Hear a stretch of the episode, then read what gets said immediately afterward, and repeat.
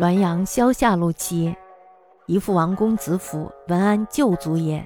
家未落时，屠司架上一石首，无脱钩落地，跳至而行。世人造而逐之，直入其门而止。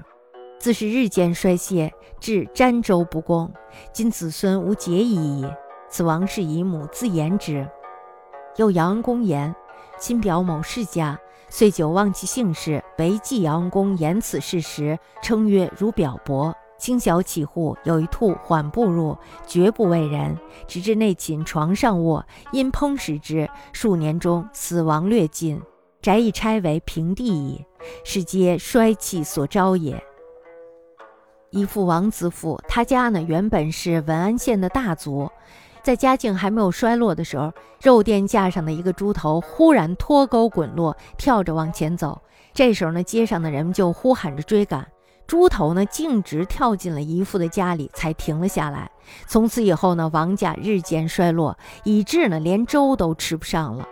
现在呢，子孙后代也都没有了。这是王氏姨母自己说的。先父杨公呢，也说了一件事儿。某表亲家因为年代长久了，忘记了他们一家的姓氏，只记得杨公说这事儿的时候呢，说你表伯父。在一天清晨，刚打开大门，有一只兔子呢缓步而入，一点儿也不怕人，径直走向了卧室的床上卧了下来。接着呢，表亲家就把它杀了，给炖着吃了。几年当中呢，他家里的人都死的差不多了，屋宅呢也拆为了平地。这些怪物呢，都是衰败之气招来的。